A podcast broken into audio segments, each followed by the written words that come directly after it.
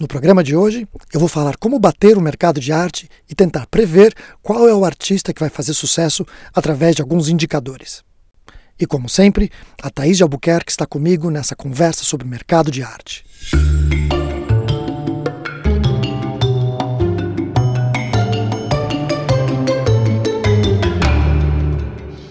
Oi, Thaís, tudo bem? Olá, tudo bem, Paulo, e você? Tudo bem. Hoje a gente vai fazer um vídeo e um podcast voltado para colecionadores. E vem de um texto que a gente terminou publicando no Art Index. Aliás, peço desculpas pela minha rouquidão, mas acho que é um assunto muito importante, então não dá para esperar. E é, o texto fala como um colecionador pode bater o mercado, ou seja, encontrar artistas para que ele possa investir antes mesmo que esses artistas tenham grande sucesso. Porque comprar de artistas que já estão fazendo sucesso, a margem que você vai ganhar no seu investimento termina sendo menor do que se você pegar um artista que ainda não fez sucesso, você pode comprar por um preço bem razoável, e aí esse artista faz sucesso e você ganha muito dinheiro com isso. Esse tipo de, de, de situação já aconteceu no passado, e como sempre, a a gente sempre faz uma leitura de um texto acadêmico, e nesse caso é o que aconteceu. Esse texto está publicado no, nas páginas do Art Index, eu vou pôr uh, o link aqui. Mas ele conta uma história que aconteceu com os impressionistas. E essa história foi entre o Cézanne e o Pizarro, ou Pizarro. Uma coisa interessante dos, dos. Aliás, a gente nem está fazendo, eu já estou largando o texto aqui em cima, né? Porque é uma, é uma coisa muito legal. Aí a gente bate um papo em cima disso. O interessante dos impressionistas é que o Pizarro, apesar dele ter feito sucesso, mas ele não fez tanto sucesso quanto artistas como Renoir, Cézanne e, e, e muitos outros, o Van Gogh. Mas o Pizarro era quase que um mentor desse, desse grupo. Ele era um pouco mais velho, acho que do Cézanne e Pizarro a diferença era de 8, 9 anos. Mas o Pizarro ajudou muito os artistas a definirem os seus traços. E o que aconteceu? Aconteceu que o Cézanne teve a primeira exposição dele. E poucas pessoas ficaram interessadas. Mas as pessoas que ficaram mais interessadas foram os próprios impressionistas, que olharam para o Cézanne e falaram assim: ele tem muito futuro como um artista. É cego o colecionador que não está investindo nesse artista agora, porque ele vai fazer muito sucesso no futuro. Então ficou uma coisa muito interessante, que os próprios artistas já tinham uma visão que os colecionadores não tinham. Então esse texto, esse texto acadêmico, ele fala um pouco sobre isso, né? Como é que a gente pode prever que um artista vai fazer sucesso? Você quer, dar, quer falar alguma coisa para não ficar tanto um monólogo meu? Não, é interessante que um dos artistas que comprou é, a arte do Cezanne nessa exposição, nessa primeira individual dele, foi o Monet, né? Foi o Monet. Que foi um dos artistas que comprou. Bom, basicamente é o seguinte: dentro desse texto, uh, o, o, autor ele se refere a um ex-diretor de uma galeria britânica, a Tate Gallery. E esse, esse, essa pessoa chamada Alan Bowens, ele é um Sir, Sir Alan Bowens, ele criou um sistema de análise dizendo o seguinte: para você determinar o sucesso de um artista, você precisa ter uma série de reconhecimentos. Tá? E o primeiro reconhecimento desse artista é feito pelos próprios parceiros, pelos próprios amigos artistas. Como já vimos ali na história Como passada, a gente já né? viu na história dos impressionistas. E é muito interessante que aonde acontece esse reconhecimento dos pares, dos artistas amigos, ou em ambiente acadêmico, ou seja, nas faculdades de arte, ou em grupos de arte. E porque assim, esta questão do estudo acadêmico, ela é mais recente. No passado, as pessoas estudavam não em grandes instituições, mas eles treinavam com outros artistas. Mas esse grupo de de parceiros artistas é o primeiro grupo que determina o reconhecimento da qualidade de uma obra de arte. Ok, seguindo esse essa, essa linha, qual é o segundo nível de aceitação? Né? É a aceitação pelo, pelos críticos de arte. Então, os críticos de arte começam a olhar o trabalho desse artista e começam a, a dizer: não, esse artista é muito bom.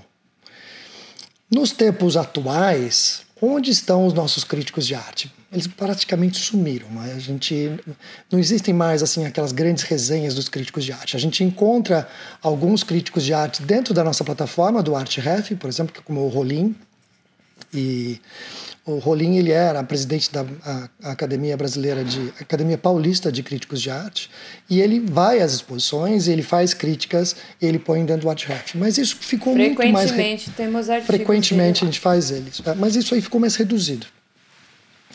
Um terceiro passo nessa linha de, de certificações são os revendedores. Ou seja, são as galerias que olham para esse artista e falam assim: não, não, vem cá, que eu vou te representar, eu vou revender a sua obra de arte. E um quarto nível de reconhecimento é o reconhecimento do grande público. Então, quando o grande público fala assim: nossa, esse artista, porque ele já passou pelos pares, pelos críticos, pelos revendedores, e aí o grande público realmente reconhece a qualidade disso. Então, o Alan Bowen ele escreveu essa teoria dele e no fundo a gente está aqui tentando que eh, um, entender se é verdadeiro. Eu acho que é praticamente verdadeiro. Mas como isso acontece, né? Vamos Os recapitular então claro. as quatro camadas. Primeira pares, camada são os pares, são os amigos artistas, são os artistas que estão dentro do dia a dia de cada um deles.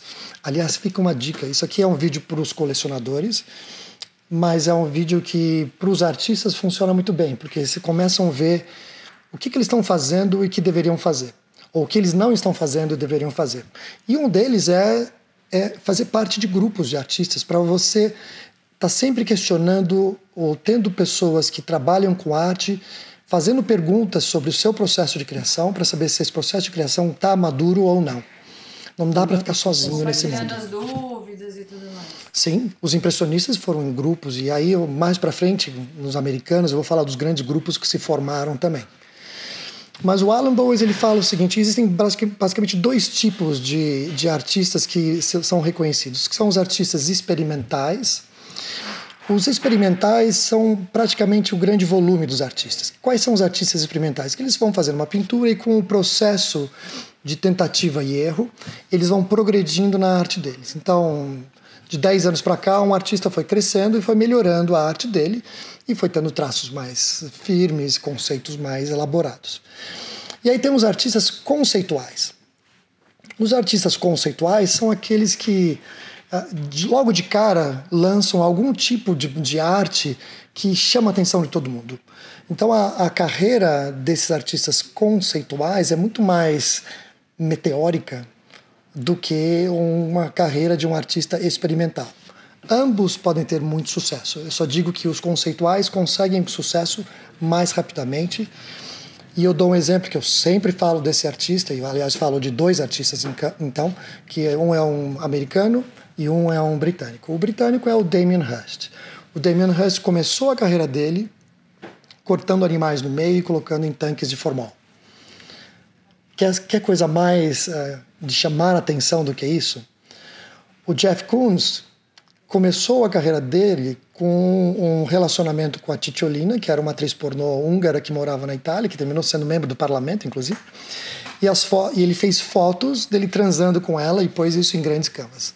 Outra coisa que chamou muita atenção. Agora, a questão é a seguinte: onde estão esses dois artistas hoje? Eles são artistas conceituais? Sim, mas eles são muito mais conservadores do que eles eram no começo de carreira. Praticamente assim. Então dá pra gente dá pra gente diferenciar então entre os artistas experimentais e os conceituais. Então é possível que os experimentais eles vão fazer uma construção, uma linha do tempo mais longa até eles chegar num trabalho mais maduro e talvez receba maior reconhecimento, enquanto que os conceituais já chegam chegando... chegam matando, chegam chutando portas. E depois tá? vão estabelecendo essa, essa, essa linha de trabalho, é mais ou menos isso? Sim, exato. É importante lembrar que, ah, então eu vou ser um artista conceitual. Não, porque muitos artistas conceituais chutam a porta e quebram o pé e somem da, da mídia. Então, às vezes funciona, às vezes não funciona. É, as coisas não são simples, é um processo elaborado, os números são complexos. Sim, são nenhum, várias... nenhum dos dois é fácil, né? Nada disso, é, nada, nada é muito simples. Senão eu falei, ó, pessoal, para vocês terem sucesso basta fazer A, B, C e D. A gente está fazendo um estudo retrospectivo quando a gente faz um estudo histórico, fica muito fácil. A gente fala, ah, eles fizeram isso e isso e conseguiram sucesso. Eu não consigo fazer uma projeção desse sucesso. É o que a gente está tentando é, é entender para ver se a gente consegue, pelo menos, fazer uma aproximação de um sucesso de um artista. O fato é que um, um colecionador sério ele precisa acompanhar mais de perto para, no caso de uma exposição uh, de um impressionista, ele está lá, ele está ouvindo o Pizarro falando, está vendo que o, o, o, Monet comprou uma obra e fala assim, bom, se esses artistas estão comprando dele, algo deve acontecer. E aconteceu. Então, um colecionador ele tem que estar tá mais próximo. se é aproximar. Tá perto dos artistas. Se aproximar. Agora, quais artistas, porque a gente está falando de centenas de milhares de artistas, quais artistas eles têm que se aproximar? E aqui, hoje, que a gente vai determinar quais são, esses artistas através de uma, de uma indução, porque a gente está pegando um conceito que aconteceu e tentar projetar para uma coisa que pode acontecer. Então, e aí a gente vem dos números que são de espantar. Tem, vamos falar um pouco do mercado americano. Então, primeiro a gente falou do mercado francês impressionista, aí depois tem o mercado americano, que aconteceu com algumas, alguns grupos de, de, de artistas. Então, por exemplo, teve depois da Segunda Guerra Mundial os expressionistas abstratos. Eles se reuniram num grande grupo. Acho que era um grupo de uns 10 ou 12 pessoas. Eles, eles se, se alimentavam com ideias. Então eles começaram a crescer todos juntos. Alguns fizeram mais sucessos, mais sucesso, outros fizeram menos sucesso. Por exemplo, você tem o Jackson Pollock, que hoje é muito famoso. Sim. A, a, mulher dele era extremamente importante, aliás, de uma qualidade de produção que ela só conseguiu se projetar quando Jackson Pollock morreu, porque o mundo machista do, que ele, do jeito que é, quase que eh, sufocou a carreira artística dela. Engoliu. Mas, mas depois ela teve uma grande retrospectiva e ela foi reconhecida como uma grande artista importante. Mas o Jackson Pollock, uh, William de Koolen, uh, Francis Klein, uh, o Rothko, todos eles faziam parte de um grupo de artistas e eles se reconheciam como artistas. Colecionadores que perceberam isso investiram e ganharam milhões. A mesma coisa dos dos, dos ingleses, por exemplo. Tem o, o, o David Hockney, o Peter Phillips. Todos eles estudavam na Royal Academy of Arts. Então, esse grupo de artistas também se ajudava. Então, se um colecionador começa a olhar para esses grupos, fica mais fácil investir.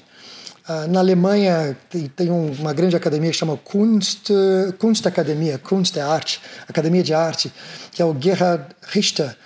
Uh, uh, ele também formou um grupo de artistas e hoje o Gerhard Richter é um dos artistas mais bem pagos do mundo. Então a gente tem várias referências. Então vamos falar agora assim, como a gente vai descobrir isso no mundo do mercado do mercado mundial. Tamanhos de mercado. A gente andou estudando um pouco isso, né? Em termos de, de milhões ou bilhões de dólares, quais são os mercados mais importantes? Você lembra? Eu tenho até um gráfico Vamos aqui lá. que eu até. Eu tenho uma cola. É, eu também tenho uma cola aqui. Olha, nos Estados Unidos, esse, essa tabela ela não é de 2022, mas ela é uma tabela um pouco mais antiga, mas tá, tá valendo. O mercado americano ele passou dos 50% em termos de consumo de arte, seguido pela Europa. Eu não estou falando Europa. de países, de, porque, porque, hoje em dia a China está muito importante, mas a Europa toda junto, como a Alemanha, França, Inglaterra, elas ultrapassam a, a, a China. E acho que, deixa eu dar uma olhadinha aqui, a Europa não chega a 30 por, 37? Isso. 37. Em terceiro lugar vem a Ásia com 12, 12,5, é isso? Isso. 12,5. Exatamente. E aí, em quarto lugar, que aí já não fala, mas é abaixo de 10, vem o Canadá e o México. E o mais gozado, depois, depois do Canadá e o México, vem o quem? O Caribe. E por que veio o Caribe, Paulo? Pergunta eu... que eu te fiz semana passada. por que vem o Caribe? Porque as grandes riquezas, os grandes bilionários por conta de economia de taxas, vão morar em, em lugares que são paraísos fiscais, como tem vários lugares no Caribe que são paraísos fiscais. Então eles terminam uh, tendo residência nesses lugares e viajam pelo mundo e vão passar o resto do, dos dias em outros países, inclusive Estados Unidos e Europa, mas mas a residência em si é no Caribe. Então, quando é feita uma compra... O comprovante de residência é, é caribenho. O comprovante de residência é caribenho. Então, por isso, o Caribe passa a América, América do Sul inteira. E aí, em terceiro lugar, vem a América do Sul. América do Sul, Brasil, Argentina e todos os outros terceiro países. Terceiro lugar, não. Desculpa. Primeiro, segundo, terceiro, quarto, quinto, sexto lugar. Sexto lugar. Vem a América do Sul. Então, é importante a gente entender que o mercado brasileiro, o mercado latino-americano, ele é muito pequeno. Da última vez que eu me informei, o mercado brasileiro não chegava a 1, 1 ou 2% do mercado mundial. Tudo bem? Ainda existe espaço para o mercado de arte. Vamos falar um pouco do Brasil. Tá? Ok, a gente falou que para um Sim, colecionador gente... entender o sucesso de um artista, ele tem que procurar nesses grupos. E mais recentemente, inclusive é esse o motivo deste texto acadêmico, ele faz uma análise de que os artistas que hoje em dia fazem sucesso, eles fizeram faculdades de arte importantes, como a Yale School of Arts. E aí veio a nossa questão: poxa, será que isso acontece no Brasil? Será que os artistas que estão fazendo mais sucesso fizeram algum tipo de faculdade de arte? E aí nós Exatamente, fomos atrás dessa artigo, informação. Isso. Porque o artigo, o artigo como sempre, né, é, se concentrou bastante no mercado norte-americano, traz um pouco do histórico, traz um pouco então desse esquema de bounce. E aí, depois que a gente entendeu tudo, tem, tem várias tabelas, né, fazendo comparativos dos últimos artistas norte-americanos que ascenderam, aí mostra onde todos eles estudaram, é, quando as obras deles foram leiloadas, né? E aí, depois que a gente leu tudo, tricotou e a gente falou, tá, mas e aí, no Brasil, será que essa regra é, faz sentido? Essa regra não, né? Essa perspectiva de que o. Esse modelo, né? Deve... Esse... Isso, esse modelo, exatamente, de percepção de mercado. Se o colecionador deve observar os estudantes de arte para começar a fazer ali sua, seu garimpo ali de artistas que ele pode prestar mais atenção? Foi quando a gente fez uma lição de casa. Exatamente. Bom, a gente fez uma análise de quantas galerias? Foram poucas, foram porque. Seis galerias. Foram seis galerias. Qual foi o, o padrão? A gente pegou três galerias que são muito grandes e três galerias que são não pequenas, mas são médias. E aí a gente fez o quê? Listou todos os artistas que eram representados por essas galerias e foi atrás da formação acadêmica deles. Você tem esses números aí com você? Bom, a nós, é, ao todo, a gente, nós observamos é, uma lista completa de 171 artistas. Então, né, como, a gente, como o Paulo disse, divididos em é, seis galerias. E ali a gente observou vários dados, porque a gente é curioso e aí a gente ficou fuçando. Mas o que a gente quer trazer aqui para esse vídeo é justamente essa parte de estudo acadêmico, né? Então, a gente percebeu que, de fato, é, a grande maioria dos artistas que são, que são representados nas galerias de hoje, sim, tiveram um estudo acadêmico específico sobre artes. Grande maioria, a gente está falando de. Uma, o número mais baixo foi 89%. 89%. Sendo que os artistas que não tinham uma formação acadêmica, eles eram de anos anteriores a 60 ou 50. Eles eram pessoas mais, mais uh, antigas ou mais velhas dentro disso. Então, isso mostra que todos os novos artistas, não, desculpa, a, a, grande maioria, ou maioria esmagadora dos novos artistas, tiveram uma formação acadêmica. Então, isso já fica uma dica. Se as galerias já estão nessa parte de reconhecimento desses artistas, é um bom, é um bom lugar para a gente olhar, então, para a gente falar assim: ok, na próxima a gente vai colocar quais foram as, as as faculdades mais, mais frequentadas, para a gente começar a fazer um estudo de onde, onde estão os artistas que estão acabando de se formar nessas faculdades, porque a gente percebeu o quê? Que existe um hiato entre a, o período que ela se formou, por exemplo, os artistas que se formaram em 2000, por exemplo, ou 2010, eles ainda não entraram nas galerias. Então eles estão não, por aí. Acho que o artista mais jovem que nós observamos aqui já é no, quase nos anos 2000. Deixa eu ver se eu consigo visualizar aqui. É, realmente, assim, é, quando o artista que chega nas galerias, ele atualmente ele ainda está ali pelos anos 90. Então, ele, esses artistas que já se formaram há 10 anos atrás, eles estão por aí. Eles não estão ainda sendo representados por galerias, mas eles são importantes e a gente tem que descobrir esses artistas, uh, onde eles estão, para começar a acompanhar de perto e investir nesses artistas antes que eles comecem a entrar na galeria. Porque o, a função tem várias funções dos galeristas, mas uma das funções principais de, um art, de uma galeria é pegar esse artista e pôr em outro patamar de preço. Então a ideia é comprar desse artista antes que ele entre numa galeria. Então fica, é uma boa dica.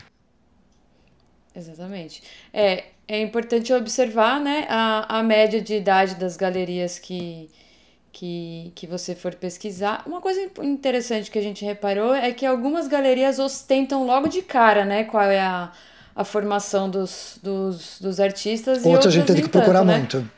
Outros a gente a teve que procurar teve muito. que dar uma, alguma, uma fuçada. Uma, então, uma stalkeada forte. Isso, então isso também mostra que assim, né, é importante a gente ter isso em vista, assim, é importante também as instituições deixarem isso talvez mais claro, né? Sim. Então essa pesquisa é um pouco mais complexa. E eu queria, enfim, falar um pouco sobre essa questão do, do artista que se torna famoso e, e geralmente ele monopoliza muito, então você tem pouquíssimos artistas que são muito famosos e a grande maioria que sofrem para sobreviver. E eu estudei, em função dessa nossa pesquisa, um, um que chama a Lei Uh, depois eu ponho o link para explicar um pouco melhor. Mas ela, ela dá um exemplo de livros e eu, e eu vou dizer como esse mesmo exemplo funciona para o mercado de arte. Bom, esse Ziff, que é um, era um matemático, ele diz o seguinte: em qualquer livro, em qualquer língua, em, em qualquer idioma, em qualquer tempo, o número de palavras mais frequentes então você tem, você pega, põe no computador lá e diz assim, quais palavras são mais frequentes? A primeira palavra mais frequente, ela é o dobro da segunda palavra mais frequente. E a terceira palavra mais frequente, ela é um terço da primeira. E a quarta é um quarto, e a quinta é um quinto, e a sexta é um sexto. E isso acontece de uma forma surreal, e, e eu quero entender eu quero dizer como ela se fun funciona para o mercado de arte. Ok. Um artista que vende mais no mercado de arte, ele termina, termina vendendo muito mais, isso em nível ah, mundial, ele termina vendendo muito mais do que o segundo artista que vende mais. E assim por diante. Por que isso? Por que isso acontece? O fato é o seguinte: quanto mais um artista se expõe, quanto mais uma galeria de arte projeta esse artista, mais pessoas vão ficar sabendo. Então ela termina entrando num consciente coletivo que termina projetando esse artista mais.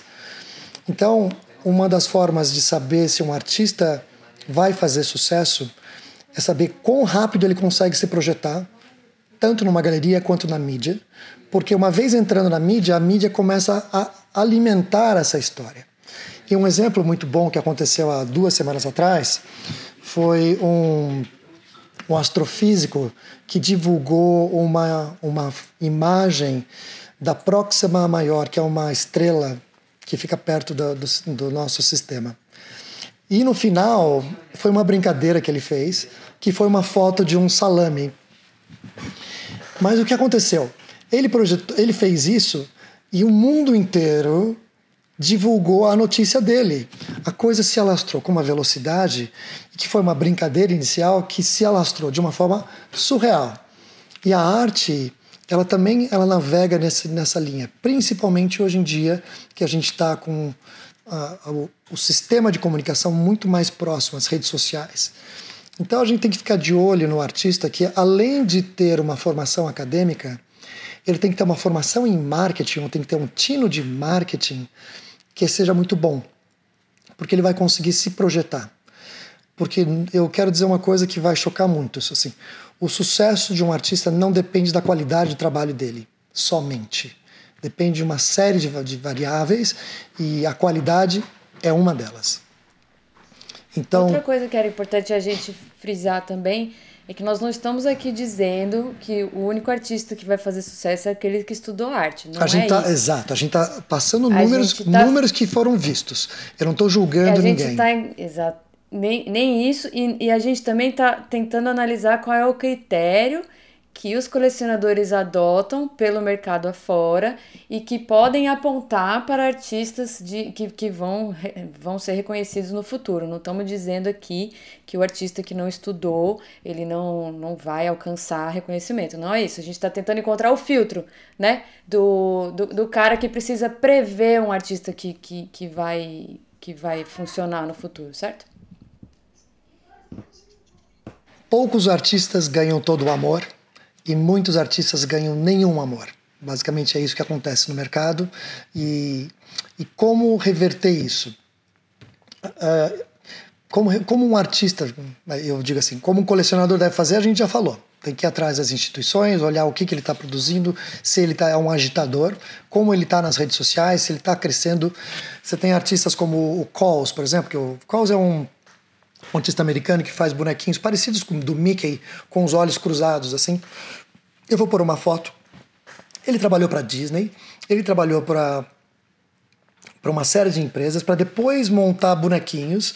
Ele fez parcerias com a Chanel, com grandes marcas que projetaram ele. Ele fez parcerias com, com grandes influenciadores que usaram os bonequinhos dele.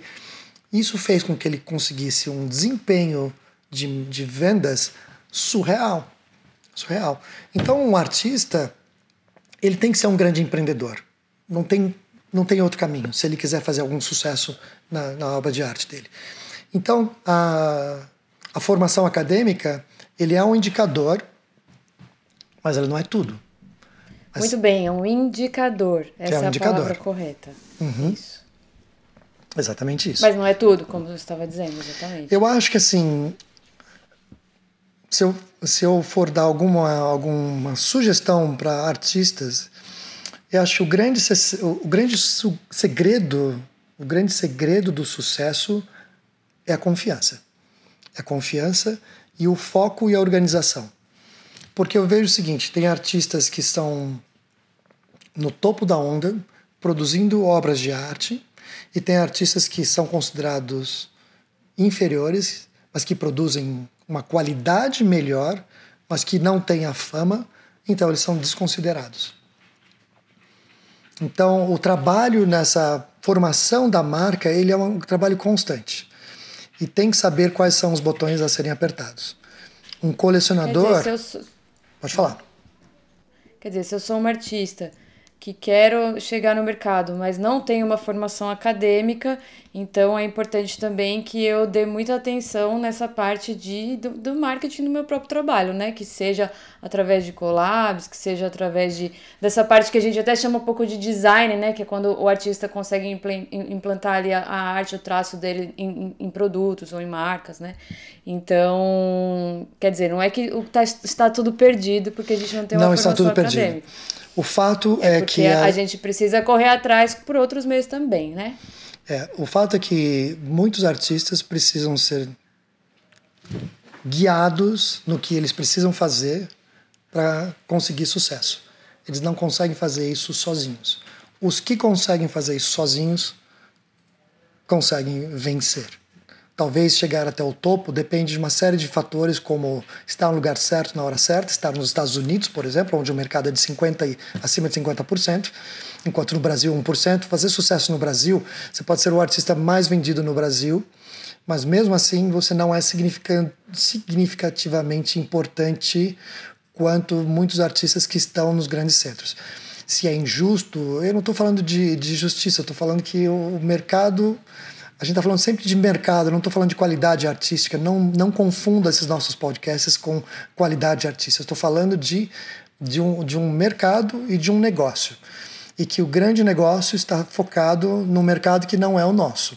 Mas que um artista aqui, ele pode fazer sucesso, sim, mas ele tem que seguir todas essas, essas metas. Ou seja, tem que tem que se fazer parte de grupos de artistas, ele tem que ser bom em marketing e ele quando ele faz parte de grupos de artistas, e muitos artistas que aprendem uh, estando junto com outros artistas.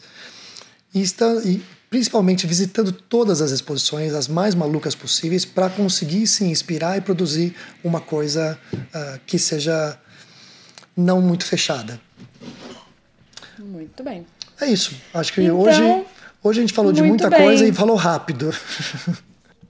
Então, ó, é, queria já dar um spoiler, assim, né, de que a gente tá, tá bem, bem comprometido, assim, em compreender melhor esse mercado nacional, não é mesmo? E aí a gente tá dando uma vasculhada, assim, legal naquilo que a gente encontra de informação, assim, das galerias, das formações dos artistas. E aí, no, nos próximos vídeos, a gente quer ver se consegue trazer panoramas mais profundos e mais otimistas também, né? Para que a gente consiga dar um, um uma perspectiva melhor assim do nosso mercado para os artistas daqui. No fundo, virou uma, uma curiosidade minha, ou virou uma curiosidade nossa, fazer um mapeamento do mercado para saber onde as pessoas que estão fazendo sucesso, por onde elas passaram, e se isso pode ser criado uma espécie de um algoritmo para a gente falar assim: olha, pessoas que fizeram esse caminho tiveram maiores chances do que pessoas que fizeram outro caminho. Se pode dar um resultado uh, interessante? Talvez, talvez sim, ou talvez a gente não consiga chegar a uma conclusão, porque é um mercado cheio de variáveis.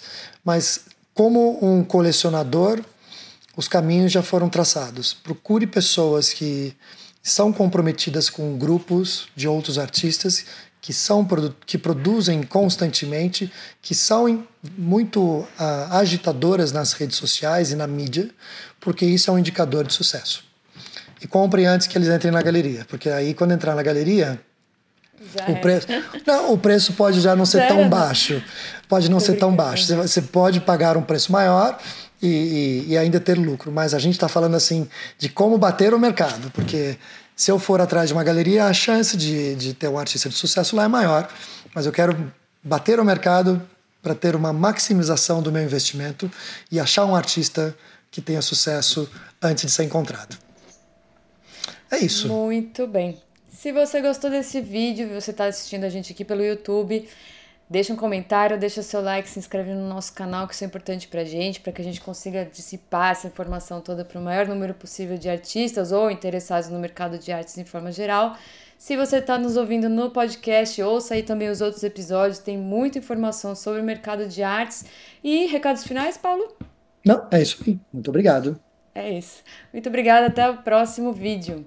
Até a próxima. Tchau, tchau. Tchau.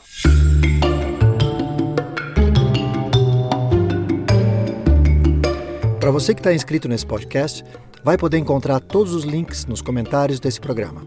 Se você é um dos muitos ouvintes desse programa e quiser fazer comentários positivos dentro do iTunes, eu gostaria de retribuir esse favor enviando um mini quadro com o patrocínio do laboratório instaarts.com. Basta você me mandar o seu endereço em qualquer lugar do Brasil e eu envio para você. E como eu passo o tempo todo falando e estudando sobre arte, se você precisar de ajuda em algum assunto relacionado ao mercado de arte, entre em contato comigo pelo LinkedIn ou pelo meu perfil no Instagram, que é Paulo Varela, mas sem o O. Eu vou fazer o possível para te ajudar. E obrigado novamente por ouvir o Art Talks.